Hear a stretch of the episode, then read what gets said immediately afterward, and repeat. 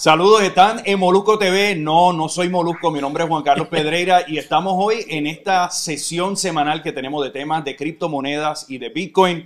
Y como todas las semanas me acompaña Ismael y me acompaña el doctor Ernesto Herger. Saludos. Saludos, ¿cómo estamos? ¿Cómo está? ¿Y cómo está todo el público? Estamos bien. Estamos, estamos bien y hoy es por primera vez estamos haciendo algo un tanto diferente en este podcast de criptomonedas. Estamos trayendo un invitado muy especial y es un invitado que básicamente está tratando de cambiar la manera en que se envía dinero y remesas a Venezuela y a otros países en Latinoamérica. Se trata de Simón Chaporro de la aplicación Value y quiero presentarlo aquí oficialmente en el podcast de criptomonedas en Molusco TV. Saludos y gracias por acompañarnos, Simón. Hola Juan Carlos, muchas gracias por la invitación. gracias. Muchas personas se estarán preguntando eh, qué exactamente ofrece esta plataforma, pero primero queremos conocer un poco de ti. Eh, te escuché recientemente uno de los principales podcasts que hay de criptomonedas, el podcast de Anthony Pompliano. Eh, me estuvo súper interesante porque estabas hablando de asuntos eh, cercanos a nosotros aquí en Latinoamérica y en Puerto Rico y queremos empezar a traer ese tipo de talento y ese tipo de personas que están inmersos en este mundo de las criptomonedas, especialmente en Latinoamérica y en los Estados Unidos. Así que cuéntame un poco eh, quién es Simón Chapor. Sí, eh, mira, yo nací en Venezuela, ah, crecí allá y por la situación del país de hiperinflación, Migré joven, a los 13 años. Eh, primero me fui a España muy brevemente, regresé a Venezuela y a los 17 me fui a estudiar en Estados Unidos. Ahí después empecé mi carrera en, este, en el mundo de la tecnología, después de graduarme de la universidad y en el mundo del emprendimiento, a través del cual conocí el mundo pues, de las criptomonedas y me di cuenta de que esta industria de blockchain y de cripto es principalmente dos cosas. Una, está cambiando las finanzas y va a cambiar cómo funcionan las finanzas a nivel global. Eh, probablemente va a cambiar la banca, que no necesariamente es muy buena para, para la gente. Eh, y dos, Latinoamérica es una región donde las criptomonedas tienen un impacto inmediato y directo. Entonces dije, esto es lo que voy a dedicarme. Em, y desde el 2018 estamos con, con Value, con la empresa. Em, así que eso es un poco mi, breve historia.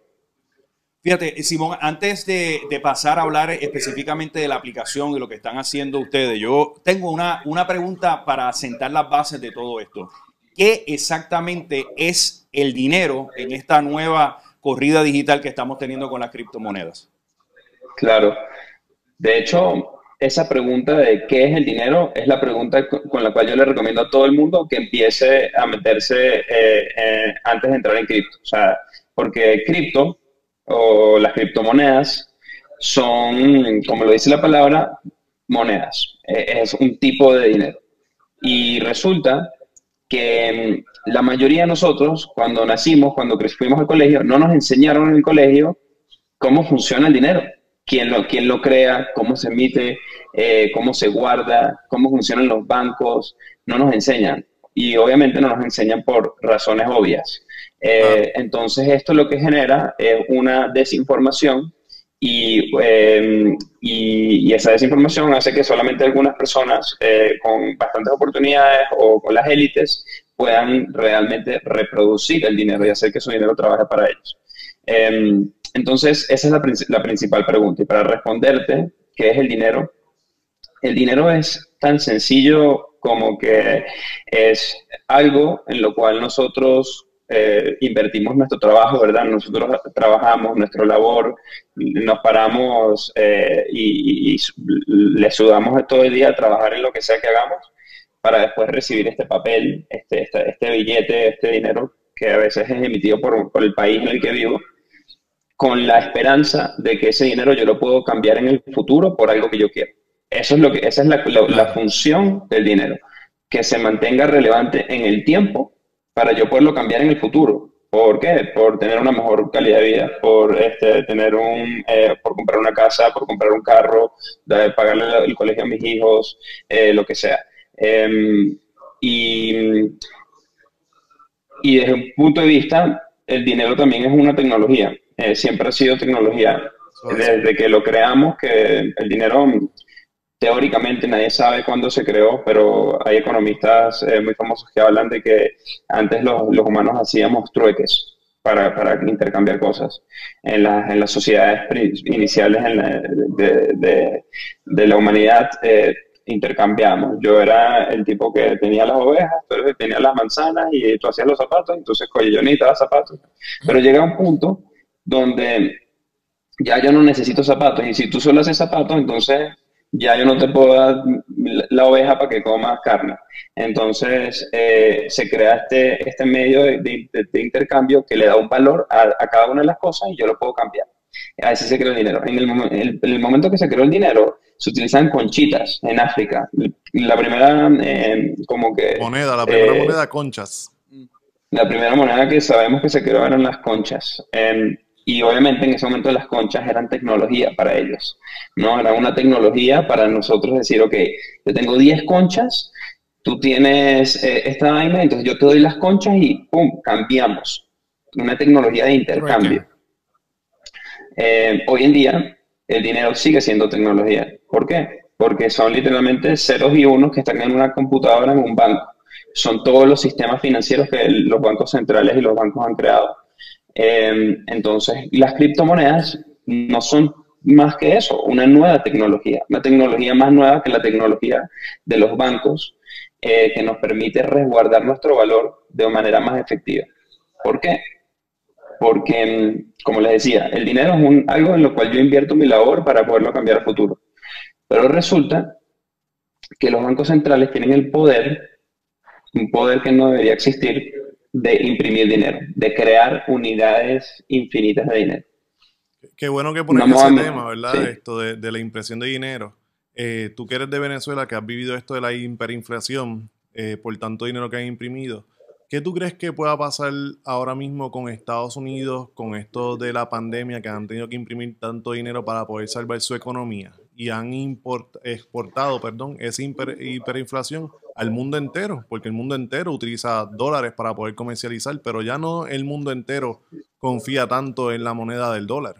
¿Con qué tú crees que pueda pasar con el dólar, ya viendo toda esta historia de, lo que ha pasado con otros imperios que han hecho lo mismo y tú que vienes de Venezuela, eh, ¿qué crees que pueda pasar?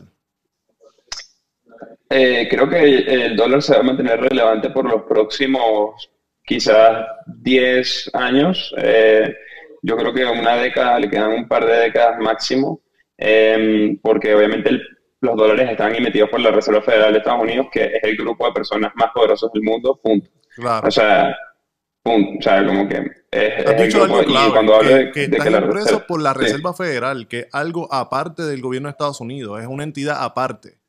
La gente no entiende eso. Exacto. Y la Reserva Federal la manejan un grupo pequeño de personas que toman decisiones sobre, sobre el, dinero del mundo entero, ¿no?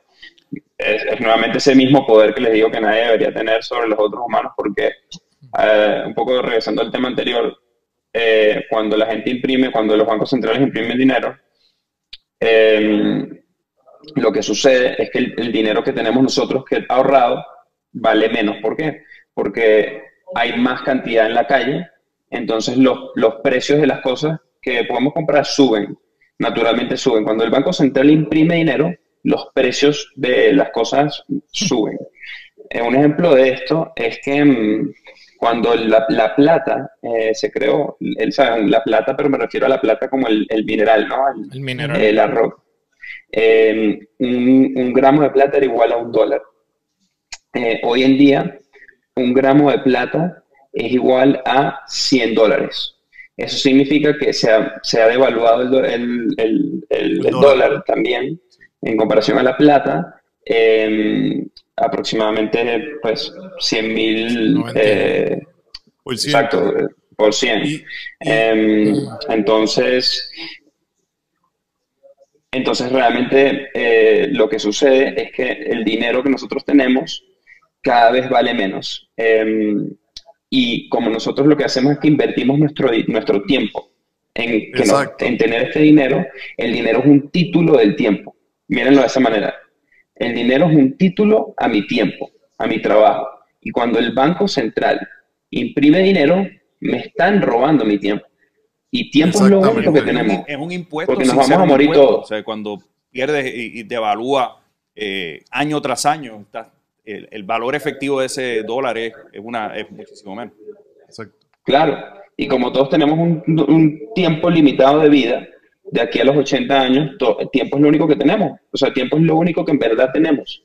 Eh, entonces, y el banco, los bancos centrales son unos ladrones de tiempo, porque nos están robando nuestro tiempo, el tiempo que hemos invertido para tener nuestro, o sea, para poder tener algo que podemos intercambiar a futuro. Em, entonces, ese es el problema. Ese es el, problema que estamos viviendo hoy en día. el gran problema.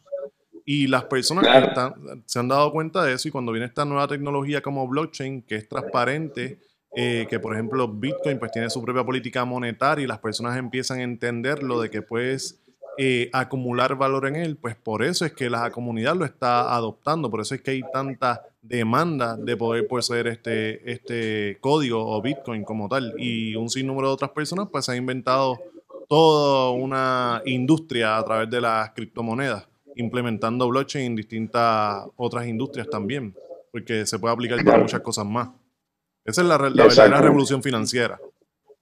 Exactamente. Entonces ahí es donde se empieza a meter esta pregunta bueno, ¿qué es el dinero? es, si yo visualizo y te, y te, pregunto, ¿visualizas que el dólar en, impreso en papel o en otras monedas, veremos nosotros la desaparición de ese papel y la transformación completa al mundo digital? Sí, yo sí creo. Bueno, hoy en día el dólar en Estados Unidos solo representa mm, eh, aproximadamente como un 4% de la economía, eh, 4 o 5% de la economía en, efectivo. En Estados Unidos casi están completamente digitalizados. Em, los dólares que vemos afuera le llaman eurodólares, eh, eh, sí hay mucho efectivo y en Latinoamérica tenemos muchísimo efectivo. O sea, en las economías emergentes todavía se maneja mucho. Entonces el impacto real de la digitalización em, se va a ver más que nada en economías emergentes como las latinoamericanas, África, el sureste de Asia, em, pero porque en las economías, los, países desarrollados ya están completamente digitalizados. O sea, cuando me refiero a que tienen 4 o 5% es porque, y todos los años es menos y menos y menos.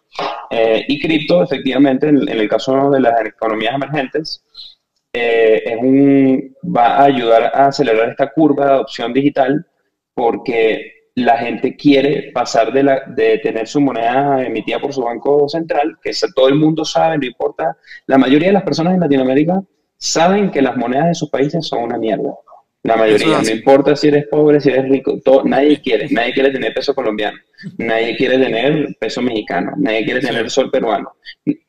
Pocas personas como que en verdad como que quieren tenerlo. Ah, llega con poco y el por eso, por eso es que estamos viendo... Porque no tenía peso en...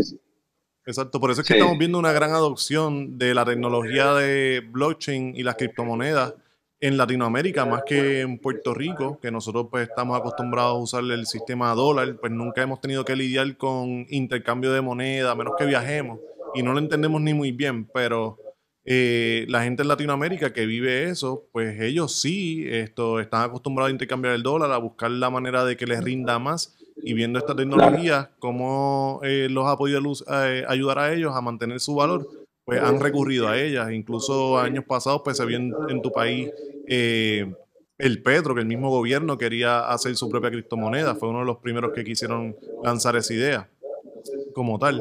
Incluso lo que estábamos hablando antes de empezar el podcast, personas que están utilizando los juegos de video para generar también ingresos a través de, criptomonedas como tal. Eh, eh, es sumamente interesante la revolución y van a ayudar, a, como tú dices, a subir esa curva de adopción. Lo, interesante de esto, yendo por esa misma línea, es eh, que son los países en desarrollo los que principalmente están adoptando. Leía recientemente que Vietnam es de los lugares que mayor adopción tienen de criptomonedas. Esta pasada semana, El Salvador hizo un paso eh, enorme al adoptar eh, lo que es el Bitcoin como una moneda legal de curso. Así que eh, creo que, estamos en plena, plena etapa de, adopción y de desarrollo, pero, y una de las razones detrás de este podcast es para tratar de llegarle a personas que no conocen del tema. en El Salvador se estima que casi el 90% de la población no tiene idea o no conoce y hay muchas personas que están en contra de este, de este propio proceso. Tuve la oportunidad esta semana de hablar con una persona que vive en El Salvador y, me comentaba, y quisiera ver cuál es tu, tu, punto de vista sobre esto, que una de las grandes preocupaciones que tienen las personas que viven en El Salvador es precisamente lo volátil que es el Bitcoin a la hora de, adoptarlo como una moneda regular de curso. ¿Qué tú le dirías a alguien que, viva en El Salvador y, tenga esa preocupación de por qué yo voy a, entrar en este sistema si potencialmente puede bajar sustancialmente eh, el valor del Bitcoin? A la inversa también puede subir, pero ¿cómo, cómo, cómo uno le explica a una persona que tiene esa, ese tipo de preocupación? Mira, yo, mi, opinión, y para responder rápidamente lo que le diría a una persona, le diría, si tienen la capacidad de ahorrar, así sea un dólar al mes o así sea un dólar a la semana, es mejor ahorrar en Bitcoin que ahorrar en dólares, porque el dólar se mantiene base. Porque a pesar, en el Bitcoin, si están ahorrando a largo plazo, regresando al tema de los bancos centrales, el Banco Central de Estados Unidos va a seguir imprimiendo dólares y va a seguir devaluando el dólar. Y esa devaluación le va a afectar a, toda El Salvador y a todos los países que estén dolarizados porque va a perder valor el dólar. Bitcoin, solo van a existir 21 millones de Bitcoins de manera matemática y eso nadie lo puede cambiar. No me voy a meter en eso, pero no se puede imprimir Bitcoin. Eso significa que de aquí a 10 años Bitcoin va a valer muchísimo más y la volatilidad es una cosa a corto plazo que el que la pueda mantener, el que puede ahorrar a largo plazo, le recomiendo que lo haga. Ahora, esa es mi recomendación, eh, cada quien tomará un poco su, su, opinión. Ahora, ¿qué es lo que yo pienso un poco más a temas de, de, El Salvador? El problema es que El Salvador es un país pobre y en El Salvador la mayoría de la gente no tiene la capacidad de ahorrar no, no tienen ese delta. Yo gano 5 dólares a la semana y los 5 dólares me los gasto en comida, lo que sea, ¿me entiendes? Te O sea, la gente está viviendo al día, a la semana, al mes. Hmm. Em, y esa es la realidad de todos los países en Latinoamérica, la mayoría, perdón, no todos, pero la mayoría. No hay una clase media eh, eh, grande. Em, no hay una clase media que pueda, como que, más bien la clase media se está decreciendo en Latinoamérica a nivel general. Em, entonces, en, El Salvador ya el dólar, ya la dolarización ha traído una estabilidad inmediata que es, que es, frágil, es una estabilidad frágil porque, como les digo, el dólar, el Banco Central sigue imprimiendo, pero hay una estabilidad. Em, y la manera en la que se hizo la ley en, Bitcoin en El Salvador, o sea, yo soy fan de que se sigan abriendo como método de pago el Bitcoin legal, pero, por ejemplo, en el artículo 7 de la ley, al principio dijeron no, no vamos a obligar a que nadie acepte Bitcoin. Y ahorita después cambiaron su, opinión porque son un, gobierno autoritario. Está controlado por algunas solas personas y después cambiaron y metieron el artículo 7 que sí, a juro sí tienes que aceptarlo y si no, eh, eh, o sea, te metes en un pedo. Y es como, mira, o sea, no, no, esa no es la manera en la que se tiene que implementar una regulación. La manera es como que, mira, es legal y si lo quieres aceptar, bien, y si no lo quieres aceptar, tampoco te pasa nada. Nosotros te damos los recursos y te enseñamos cómo aceptarlo. Eso es lo que debe hacer el gobierno. El gobierno que te, dé los recursos para que tú puedas implementarlo, pero no obligarte a usarlo. Claro, exacto. Y si lo quieres aceptar, buenísimo. Este, y nuevamente, el Bitcoin es un, es, un activo para el ahorro a largo plazo hoy por hoy. Em, para pagos, todavía eh, de manera pragmática en Latinoamérica, el dólar sigue siendo una, mejor opción. Una pregunta rapidito, Simón. Acá, doctor Herger, saludo. Eh, te quería preguntar, hemos también escuchado rumores de grandes potencias como lo que es China, Estados Unidos, que ya están estudiando la posibilidad de ellos sacar su propia moneda digital. Si esto llega a ocurrir, ¿Esto podría afectar al Bitcoin o esto podría ayudar al Bitcoin? ¿Cómo, cómo ves ese, e, ese, punto de vista? Un, país como China, un país como Estados Unidos, un país como Alemania, que saque su propia moneda digital, ¿cómo esto pudiera ayudar o desayudar a este movimiento? Mira, eh, yo creo que eh, es una distracción que los bancos centrales empiezan a sacar sus monedas digitales los, bancos, eso se llama CBDC, Central Bank Digital Currencies, así se llama. Y es el mayor ataque a la privacidad del ser humano que vamos a ver en la historia de nuestra, de nuestra, generación. Eh, es, tan sencillo como que los gobiernos quieren vas a ver exactamente todas tus transacciones y no van a tener, ninguno de nosotros vamos a tener privacidad. Eso es realmente lo que va a pasar con, con, los, con, los central bank digital currencies. Y que sean una criptomoneda y que estén en blockchain, no importa, porque igual están controladas por un grupo pequeño de personas. Blockchain no cambia nada. Lo que cambia, o sea, y aquí nos podemos meter en ese camino. Es la privacidad. Es la, o sea, yo puedo utilizar blockchain, por ejemplo, Ethereum, que es una criptomoneda muy famosa, la política monetaria sigue estando controlada por un grupo muy pequeño de personas, lo cual es un riesgo. Pero la, eh, Sí, no, perdona que interrumpa. Aquí la, la, pregunta sería la siguiente. Si los bancos centrales van a estar lanzando su propia criptomoneda y entonces hay otras alternativas que están descentralizadas, ¿hasta qué punto estos gobiernos van a permitir que esto corra por, por la libre, estas plataformas descentralizadas? Va a haber, va a haber esto ciertamente es un, es un acto de insurrección eh, tecnológica eh, en el que obviamente ya lo hemos visto en el gobierno de la China que ha lanzado el, yuan eh, electrónico eh, y Europa contempla también el euro moverlo de forma electrónica. ¿Dónde tú crees quién va a tirar la raya y cómo, cómo se va a controlar un mundo controlado y un mundo no controlado? Esa es la batalla, esa es la batalla que estamos peleando todos en la industria. O sea, yo sí soy de más de, mira, nosotros los que estamos en la, industria de, cripto y, somos pro Bitcoin y lo que queremos es un mundo donde la gente, de un mundo financiero inclusivo, donde la privacidad se mantenga, tú puedas tener tu privacidad, donde en, un grupo de pequeño de personas no pueda tomar una decisión sobre el resto del planeta entero y afectarnos de manera negativa. Eh, y los bancos centrales y los gobiernos lo que quieren es atacar tu privacidad, eh, devaluar tu dinero, robarte tu tiempo, este, y, esta es la batalla y esta es la revolución que estamos peleando. Em, lo bueno es que Bitcoin ya es imparable y Bitcoin es la criptomoneda, realmente es el único dinero dentro de todas las criptomonedas que es dinero, realmente lo que le llaman en inglés sound money, eh, que es más, más, allá que hard money. Es realmente es, es un dinero muy, muy, la manera en la que está diseñado, muy, eh, es, un ataque directo a, la, a, cientos de años de, de, abuso de poder que, desde las monarquías han tenido. Em, y las otras criptomonedas hay otro tipo de innovaciones que están sucediendo ahí que ya no son tanto relacionadas a que sea un buen dinero, sino están relacionadas a una cantidad de otras cosas interesantes que se pueden hacer para sacar a la gente de la pobreza, para una cantidad de cosas. Em, entonces, para responder un poco tu pregunta, es lo que yo creo que va a pasar es que los gobiernos van, obviamente,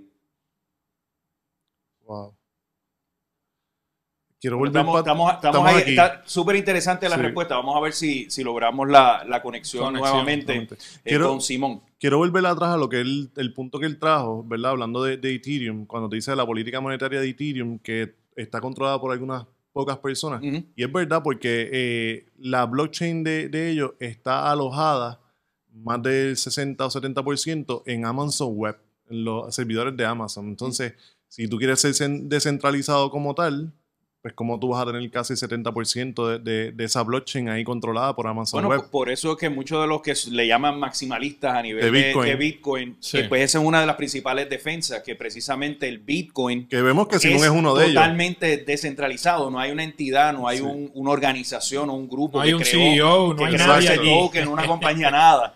Y es un, es un modelo eh, que... No hay recursos humanos. Nada, ahí no, ahí no hay reclamación a ningún sitio. Eh, y es, uno de esos, es una de esas luchas entre si uno quiere realmente esa libertad, esa descentralización, pues a lo mejor es Bitcoin la alternativa. Por eso es que hemos hablado en otros podcasts que Bitcoin realmente te da soberanía. ¿Ves? Tú tienes tu, tu, Bitcoin, tú puedes hacer lo que tú quieras con él.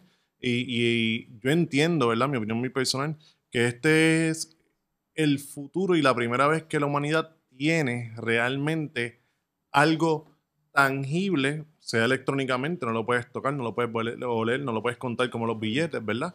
Pero es algo que no te lo pueden quitar, e, es, inconfiscable. Tú tienes una propiedad, tienes una cuenta de banco y el gobierno te lo puede confiscar. Con Bitcoin no pueden hacer eso, a menos que tengan tus llaves privadas. La única manera de hacerlo. Claro, claro. Ha sido, esta semana ha estado súper interesante el asunto del Salvador que por primera vez adoptaron eso. Ha habido muchísimas protestas, pero también lo llamaron el Bitcoin Day. Fue un día de celebración para los fanáticos del Bitcoin. Otros países, estamos escuchando ya que Ucrania esta semana eh, está ya abriéndose, legislando, a todo esto. Panamá se habla fuertemente. Eh, ¿Hacia dónde Yo vamos? diría que África este, es de los más que utiliza las criptomonedas, que debe estar, como son tantos países que forman África, pero África prácticamente eso es lo que se usa en los países africanos. Así que ya vemos cómo el mundo está cambiando hacia lo que es la criptomoneda, el Bitcoin. Este, anunciamos aquí, Juan, que Solana había estado excelente, así que ha seguido una trayectoria, una trayectoria interesante. Eh, estaba comentando con Ismael también que hay unas eh, blockchain que están trayendo lo de los juegos lo de los NFT, que yo creo que eso es un tema muy importante porque ya hay familias que pueden eh, eh, ingresar o tener un ingreso adicional con estas criptomonedas donde están estos juegos que generan capital. Y pues en vez del nene estar jugando un juego que no genera capital, pues está trayendo un dinero a la casa, sobre todo en países de Latinoamérica y asiáticos que no tienen este, la familia trabajo. Claro que sí bien importante, una revolución financiera totalmente eh, exponencial, mucha adopción de parte de Latinoamérica. Nosotros aquí en Puerto Rico, pues, pues estamos dormidos, como yo digo, porque siempre estamos utilizando el dólar y pensamos que es la potencia. A veces cuando no hace falta, pues no vemos toda esta necesidad que, que, pasa en estos países, pero si el mundo está cambiando. Juan, este, me gustaría, antes de cerrar el show, este, dar algunos tips o algunas monedas que podamos cada uno a todos los que nos eh, ven, a todos los que nos escriben, siempre nos piden qué moneda está dura, cuál es la que va a explotar. Vamos a darle unos regalitos a todos los, los que ven Molusco TV. Bueno, y regresamos aquí, vamos a reconectarnos con Simón, que tenemos una conversación espectacular sobre toda esta transformación de las criptomonedas y Bitcoin, específicamente en Latinoamérica. Así que, Simón, gracias y disculpa ahí por esos pequeños problemas técnicos, pero tengo una pregunta y obviamente una de las razones por la que lo invitamos a, este podcast es para hablar de una aplicación eh, de nombre Value que sirve para que las personas que están fuera de Venezuela, eh, en los Estados Unidos, puedan enviar remesas a sus familiares de una forma rápida y segura. Así que quiero que me expliques un poco cómo funciona todo este servicio y ciertamente el área que está atendiendo, porque sabemos que hay mecanismos un tanto informales para hacer esos envíos de dinero eh, y esta transformación de las criptomonedas pues, puede ayudar a muchos países eh, que tienen situaciones tanto de cambio de dinero, inflación, hiperinflación, etcétera. Claro, mira, em, la manera en que nosotros lo vemos es que las criptomonedas permiten a empresas como nosotros crear servicios financieros de gana y gana, donde eh, el usuario gana y nosotros ganamos porque el usuario gana, ¿no? Que es diferencia un, poco, un poco a, lo que los bancos hoy en día son, donde gana el banco, se jode el usuario, un poco así en palabras coloquiales. Eh, y, y los bancos están diseñados de una manera en la cual, o sea, eh, trabajan para el beneficio de sus accionistas, no para el beneficio de sus clientes. Eh, ha sido así toda la vida. Entonces, eh, desde ese punto de vista, las empresas como Value, que nosotros lo que estamos haciendo es ofrecer servicios financieros con criptomonedas y criptoactivos, una de las principales cosas que podemos hacer es tratar de reducir los, los, los costos y solo monetizar como les explicaba, donde el usuario gana. Si el usuario gana, la empresa gana. Ahí es donde como que uno puede hacer plata.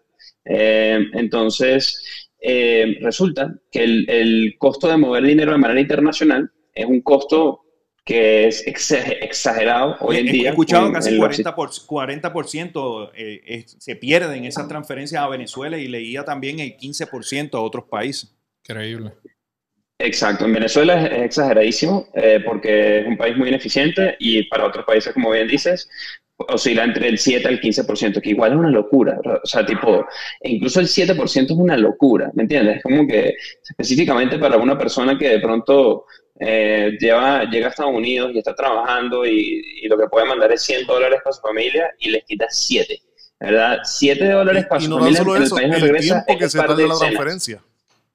¿Ah?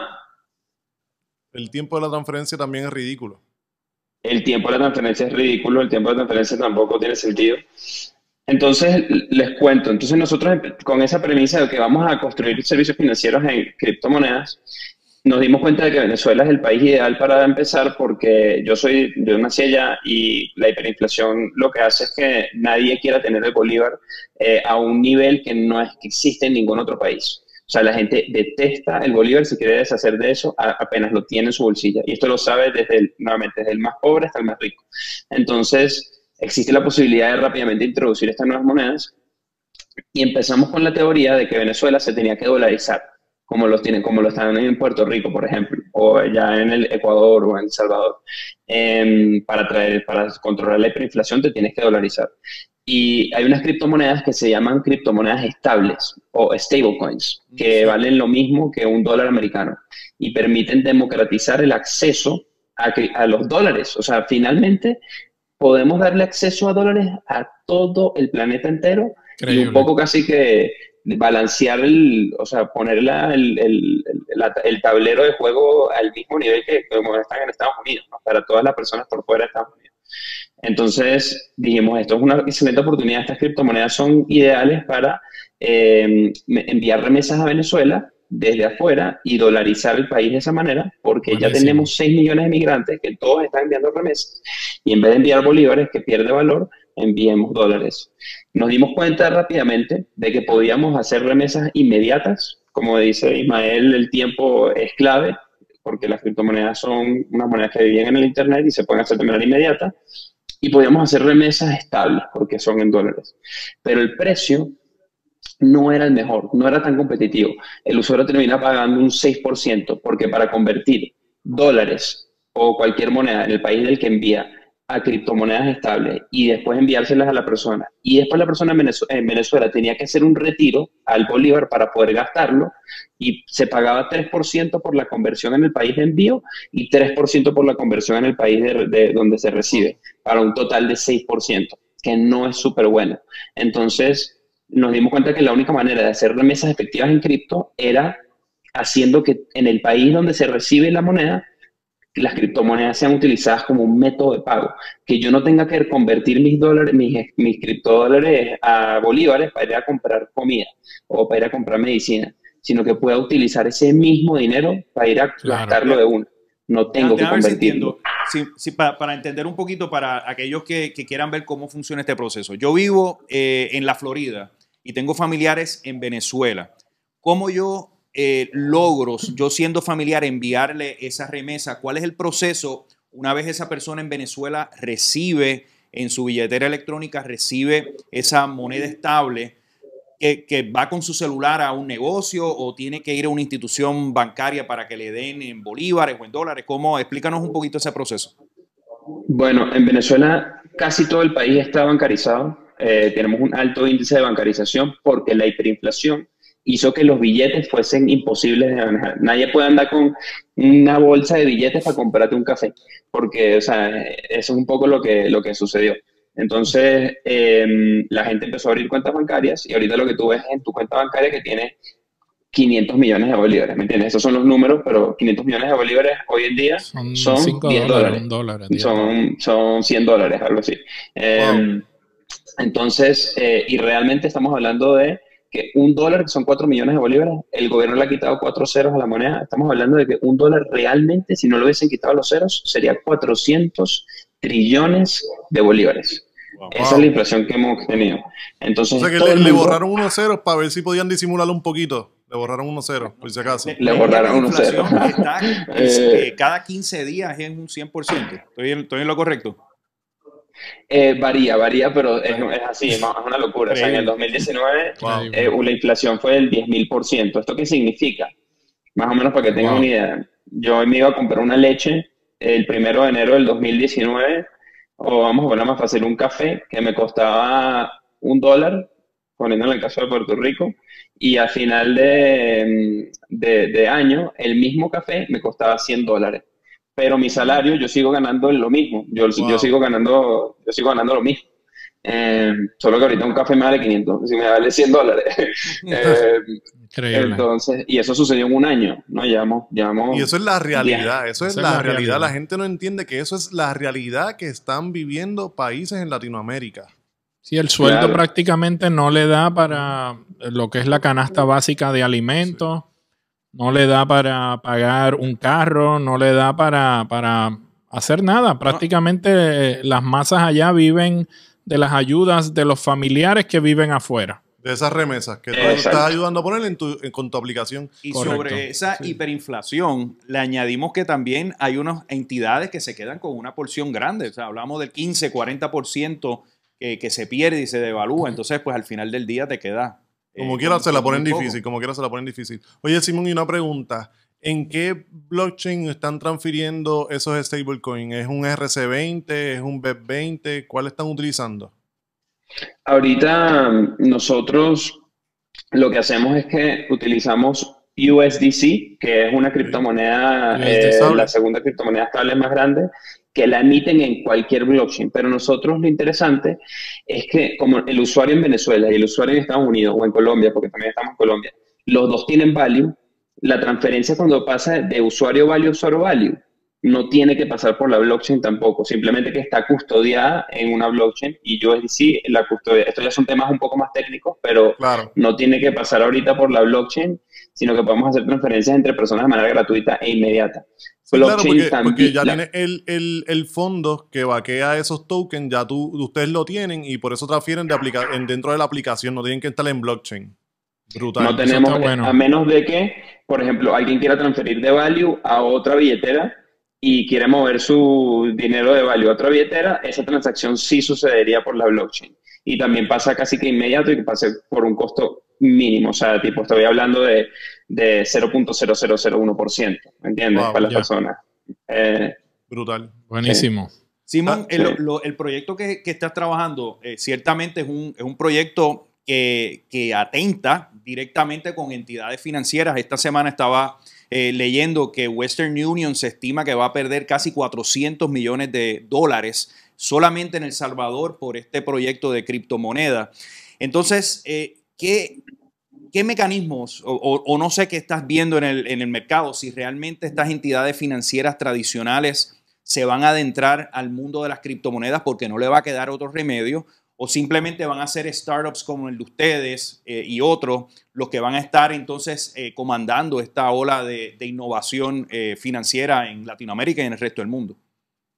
Sí, mira, para mí honestamente el ganador, el, ganador final no debería ser ninguna empresa, debería ser la, el Bitcoin. O sea, debería ser la moneda, que es una criptomoneda descentralizada que no controla ninguna empresa ni ningún gobierno.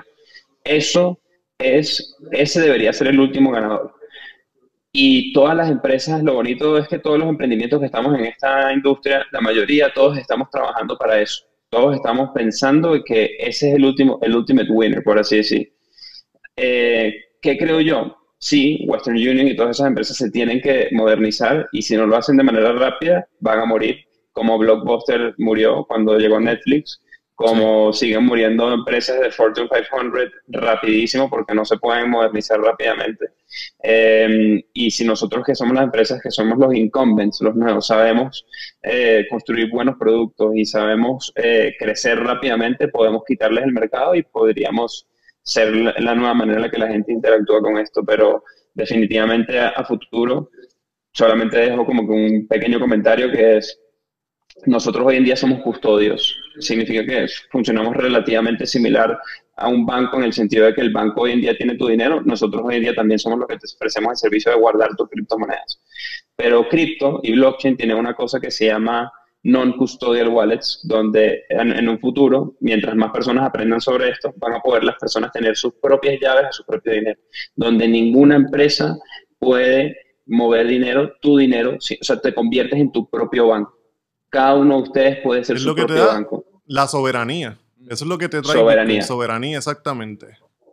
Y eso se puede lograr. Lo que pasa es que es un poco, eso es un, paso un poco, paso es el paso pero lo, tenemos en mente, lo estamos visualizando y, hacia ahí es que se tiene que dirigir el mercado realmente. El último ganador debe ser ese. Va a pasar como en la era del dot-com, como pues todas estas personas que antes no sabían usar Facebook y poco a poco pues ya han aprendido a mandar mensajes. Pues así va a pasar con esto de las criptomonedas. Eventualmente, pues nuestros papás o la gente mayor que no entiende mucho de este tema va a saber tener su propio wallet, va a tener su propia moneda, va a poder poner inclusive su dinero a crecer en financieras o en lo que es el staking o el farming dentro de toda esta blockchain y cuando abran los ojos van a tener control de sus finanzas. Sí, hace poco le preguntaban a una persona en Bloomberg eh, le decían como, mira, este, ¿qué está pasando en El Salvador y tal? Y que qué le dirías a esas personas que todavía no creen en, cripto. el tipo lo dijo muy sencillo, dijo, este, mira, nosotros aquí estamos construyendo una nueva tecnología financiera, si no, si no lo entiendes y, tal, y no te quieres meter a estudiarlo, yo no te lo puedo explicar. O sea, y dijo, y decía como que eh, está, abierto para que todos participen. y decía, cuando, cuando tengas, y si no lo quieres participar, y cuando tengas hijos y te pregunten por qué no participaste, le vas a tener que explicar por qué dejaste que la mayor revolución financiera pase enfrente de tus ojos y no quisiste participar. Claro. Importante. Eh, la parte, esta parte, lo, lo, que menciona de educación, y realmente eso es lo que estamos tratando de hacer aquí semana tras semana, darles información. Obviamente aquí no lo podemos cubrir todo, es muy poco el tiempo, hay demasiados temas que podemos cubrir, y nada, que esto es como para darle un saborcito a ustedes y ustedes vayan por ese, lo que le llaman en inglés el rabbit hole, por eso, esa búsqueda de diferentes tipos de contenido y de información. Eh, así que nada, te, agradecemos muchísimo. Antes de, antes de cerrar este podcast, quisiera, esta semana fue una semana muy activa. Esta semana hubo una caída significativa, por lo menos del valor del Bitcoin, me, creo que era un 12, un 15% en algún momento del día. Eh, Ciertamente hay personas que están recién llegando a este mundo de las criptomonedas. ¿Algún consejo a estas personas que están viendo y actualizan y ven que ha caído significativamente? ¿Qué, le dirías a estas personas? Eh, ¿Cómo debe de ser el approach a, todo esto? Mira, yo creo que cuando uno invierte en cualquier cosa, eh, la mejor estrategia es una cosa que le llaman fundamentos o fundamentals. El mayor exponente de esto es Warren Buffett eh, y donde habla de esto es de analizar el mundo de manera un poco más macroeconómica y entender que el sistema financiero está fallando y que, existir, que, y que cripto es la revolución. Y si entiendes esto, lo que yo le recomiendo a todo el mundo es que piensen a largo plazo que piensen a largo plazo porque entiendo, o sea, el precio es una cosa muy cortoplacista. ¿Verdad? Entonces ver que sube, que baja, porque siempre hay ciertas cosas que pasan en el mercado que hacen que sube, que baja. Pero si ustedes tienen la inteligencia emocional y tienen la capacidad de apostar en esto a largo plazo, es, ver, es mejor verlo desde ese punto de vista como fundamentals y no, no ponerse a verse el precio todo el día, que la vaina es medio adictiva. Olvídense de eso, enfóquense en sus trabajos, enfóquense en su familia y lo que yo les recomiendo a todo el mundo es que hagan una estrategia que se llama Dollar Cost Average, que es todos los meses inviertes un poquitico, todo lo que tú puedas en, en cripto y lo vas metiendo y te olvidas de eso. Y hay 10 años aquí, vas a ver cómo vas a poder comprar una casa con eso. Eso es así. Una casa y más. mejor, mejor consejo que este, Simón. Yo creo que, no lo hay. Te agradecemos muchísimo eh, tu tiempo. Sé que estás en estos proyectos, el mejor de los éxitos. Aquí la casa de Molusco TV va a estar disponible para continuar hablando de estos temas semana tras semana. Así que muchas gracias y, nada, ahí está la información en, en la descripción que van a poder ver exactamente de qué trata el proyecto. Buenísimo. Bueno, Simón, muchas gracias. Eh, eventualmente te queremos invitar acá a Puerto Rico, así que vamos a ver cuándo te traemos para acá y, acá te hacemos también una arepita puertorriqueña para que la pruebe. claro, claro que sí. No, me encantaría. Eso seguro que va a suceder. Muchísimas gracias. Muchísimas gracias, Simón. Gracias, Ismael. Gracias. Chao. Bueno, muchachos importante, Skyblock, háblenos un poco de esto. Siempre nos están preguntando semana tras semana en las redes sociales, así que Adelante. así. Mira, estamos en Skyblock ayudando a muchas personas a que puedan comprender ¿verdad? el mundo cripto, hacia dónde va el futuro eh, de esta revolución financiera. Este podcast quedó increíble. Las personas van a poderlo entender un poquito más de la mano de una persona que ha vivido esta hiperinflación y cambió a esta revolución financiera está ayudando también en su país con esta startup y esta aplicación que me parece que está estupenda. Eh, y nosotros en Skyblock te estamos ayudando a tú empezar a ver esta revolución financiera y hacerte de ella. Eh, crear esa estrategia, como estaba hablando Simón, bien importante, para poder ir haciéndolo poco a poco. Usted no tiene que invertir mucho dinero, usted puede hacerlo poco a poco, y dejarlo hacia el futuro. Te enseñamos a estudiar los mejores proyectos que están entrando a la blockchain, que ya están monetizando, que ya tienen casos de uso, que posible esto pudiese ser una startup como la de Simón también, donde esto puedes apoyar esta tecnología y también puedes tener beneficios con eso y también, como siempre, eh, orientando a todas las industrias a cómo pueden aplicar blockchain para ellas, enfocándonos siempre en la parte del entretenimiento, la música y los artistas. Excelente. Bueno, pues nos vemos entonces la próxima semana. Gracias, gracias por su tiempo. A ustedes, eh, les espero que les haya gustado. Creo que hicimos una versión extendida, pero bien interesante. Creo que muchas personas que no entendían qué era el dinero, que no entienden bien todavía el asunto del Bitcoin, aquí recibieron muchísima información. Denle like a este video, compártanlo, suscríbanse al canal de Molusco TV, que si cogemos más views que los que salió Molusco anteriormente, tal vez a lo mejor lo dejamos fuera y nos quedamos nosotros aquí con, con este segmento. Gracias. de nosotros. se me cuida y nos vemos la próxima semana. Hasta luego.